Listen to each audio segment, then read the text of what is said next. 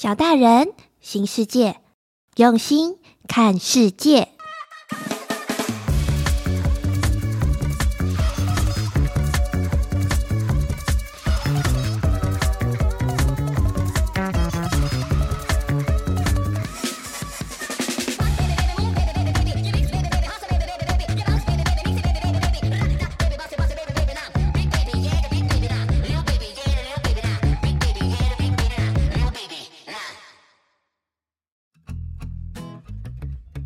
嗨，小星星们，我是星星妈妈。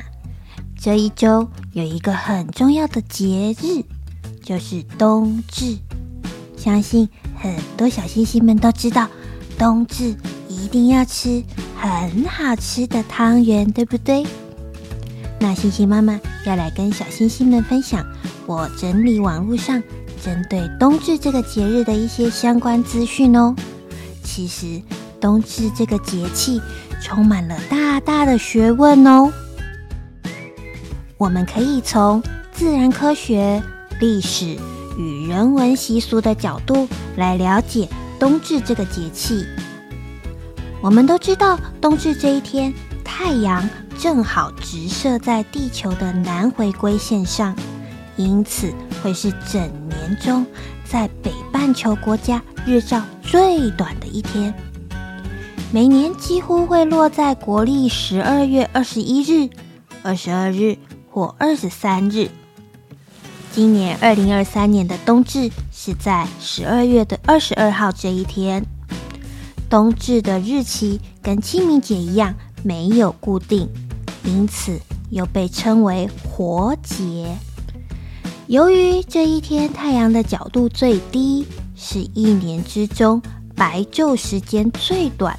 中午形成的影子最长的时候，所以聪明的小星星们，你们这样就知道，在冬至这一天中午，我们一定要去晒晒太阳，看看自己的影子是不是和平常日的中午的影子长了很多很多呢？冬至是许多文化和宗教的重要节日。也是中国传统的节日之一哦。它的历史可以追溯到夏朝。冬至兼具自然与人文两大要点，它既是自然节气，也是一个传统的祭祖节日。冬至来由于冬至一阳生，天地阳气回升。的节气特点，古人认为，自冬至起，天地阳气开始慢慢渐强，所以古人将冬至视为吉日，吉祥的日子。在冬至祭祀神灵和祖先，形成节日的风俗。数九是一种中国传统记录时间的方式哦。从冬至开始，每过九天即为一九，共计九九。我们可以用九九乘法来理解。通常数九的前三九即冬至之后的头一个月，是一年中最冷的日子，因此也有冷在三九、三九寒冬或者数九寒冬的说法。在冬至九九八十一天后，方春风送暖，寒意全消，故自冬至起称为数九。那九九歌是古代民间的顺口溜，诗句中记述自冬至起每九日的变化，直至惊蛰为止。九九歌的内容如何呢？星星妈妈先念诵一遍给小星星们听。也会把文字打在下面的资讯栏里哦。一九二九不出手，三九四九冰上走，五九和六九河边看杨柳，七九河洞开，八九雁归来，九九加一九耕牛遍地走，一九。大约是在十二月二十一到二十三日，走到九九时，大约是在隔年三月十二到十四日，也就是到中国传统二十四节气中第三个节气惊蛰。动物昆虫自入冬以来即藏伏在土中，不饮不食，称之为蛰。到了惊蛰，这个天气转暖，大地春雷，即上天以打雷的方式惊醒蛰居动物的冬眠。这时，中国大部分地区进入春耕季节。在下一个节气便是春分。进入春分，太阳会直射赤道。简单的来说，在一天里。白天和黑夜的时间会一样长。在节气里，春分、秋分、夏至、冬至是从天文角度来划分的。这些节气反映了太阳高度变化的转捩点。不同的国家和地区对于冬至的意义和庆祝的方式各有不同。但都反映了人们对于自然和时间的观察和理解。以下是星星妈妈整理关于冬至的一些各国历史。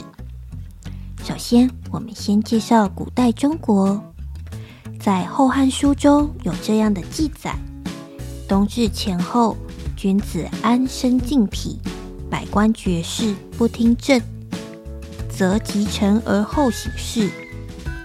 所以这一天，人民要安养身体，朝廷上下要放假休息，商店旅店停业不营业，亲朋好友各自以美食相赠，互相拜访，欢乐的过一个安身静体的节日。在魏晋六朝时，冬至称为雅岁，民众要向父母长辈拜节。宋朝以后，冬至遂逐渐成为祭祀祖先和神灵的节庆活动。明清两代的冬至日，皇帝在这一天要到郊外举行祭天大典。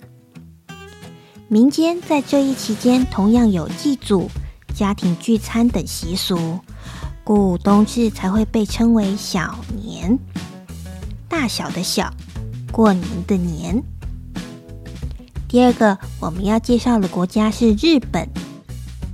早期受中华文化影响很深的日本人，同样将冬至这天视为太阳的起点。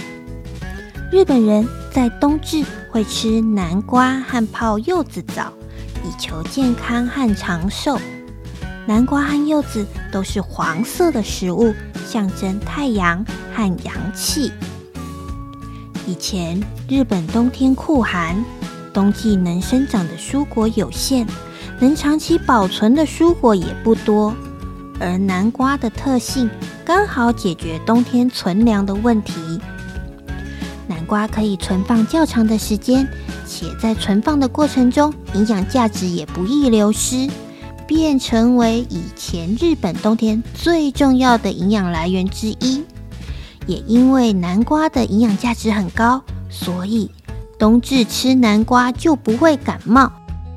这句俗语就是因为这个传统习俗而来的。日本人在冬至时会将柚子丢进浴缸内泡澡，因为日本人相信泡柚子浴可以去除身上的邪气，并且可以预防感冒、促进血液循环等。其中也有祈福、带来好运的意思哦。第三个国家是韩国，韩国的冬至也是二十四节气之一。韩国的民俗认为这一天是阴气最盛、鬼神最猖狂的一天，因此要吃可以驱鬼辟邪的红豆粥。韩国人相信，在冬至吃红豆粥。可以驱除邪气和厄运。据说吃了带有红豆的食物，还可以实现愿望哦。再来是爱尔兰这个国家，爱尔兰有一个古老的新石器时代墓地，叫做纽格莱奇墓。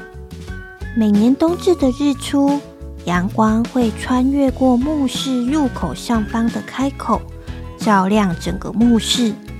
此现象会持续十七分钟左右，这被认为是一种神秘的仪式或是象征。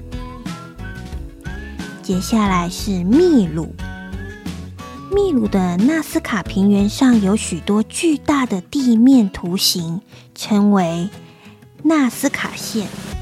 这些图案有些与冬至太阳的方向一致，我们就猜测可能是古代人对于天文现象的记录或者是崇拜。最后一个是北欧地区，北欧人的圣诞节习俗。源自于更古老的尤尔节，是为了庆祝太阳神的冬至重生哦。关于冬至的各国历史介绍完后，我们都知道，在台湾的习俗，冬至这一天要吃汤圆。冬至之后的白昼时间就会开始慢慢的增加，因为阳气会渐渐回升，便以象征团圆圆满的汤圆。来迎接阳气，接着吃汤圆，祈求凡事圆满、阖家团圆。冬至的习俗在不同的地方有所差异，但都体现了人们对自然和生命的敬畏和尊重。古代中国北方地区有吃饺子的习俗，因为饺子的形状很像一个新月。寓意新的一年将会充满希望和幸福。南方地区有吃汤圆的习俗，因为汤圆的形状像一个圆圆的太阳，寓意阳光和温暖将会回归。除了食物，人们还会祭拜神明和祖先等等，以表达对冬至节日的重视和喜爱。冬至为什么要吃红白汤圆呢？这个习俗也是有其特殊的象征意义哟。红白两种颜色的汤圆相叠，颜色相混，象征了阴阳交替的意涵。红色代表喜气、吉祥，白色则代表辟邪、洁净。冬至是阴阳交替的重要时节，从这天起，白日渐长，黑夜渐短，因此人们会以象征团圆圆满的汤圆来迎接阳气的到来。